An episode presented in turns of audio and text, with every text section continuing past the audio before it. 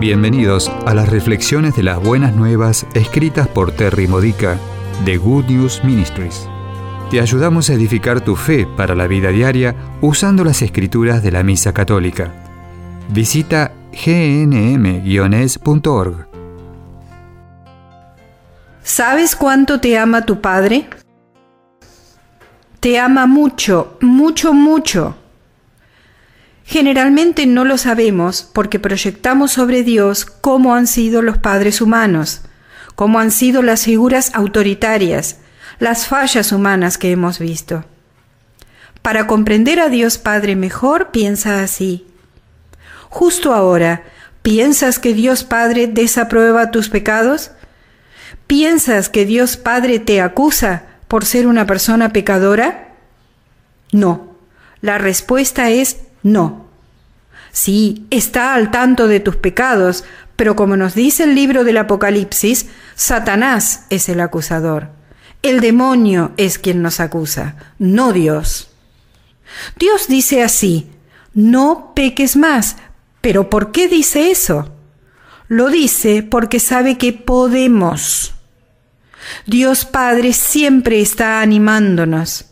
Su voz es la voz de la esperanza, del cuidado, la compasión, el ánimo, el apoyo, diciéndonos, tú puedes, hijo mío, tú puedes hacerlo. Claro, tenemos dudas sobre nosotros mismos porque el acusador, Satanás, es el que dice, tú no puedes hacerlo. Pero Dios Padre dice, tú puedes hacerlo. Conmigo las cosas son posibles, todas las cosas buenas son posibles. ¿Qué deseas hacer, hijo mío? ¿Qué deseas hacer conmigo? Hagámoslo juntos. Todas las cosas son posibles.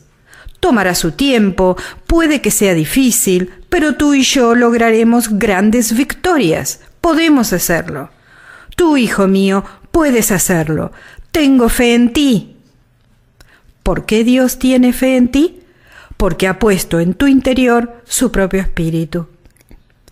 No creas lo que dice el demonio.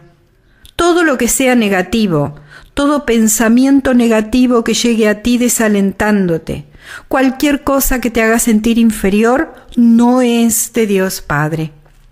Si tienes sentimientos de inferioridad, esa no es la verdad del cielo no es lo mismo que la humildad y a menudo confundimos las dos cosas.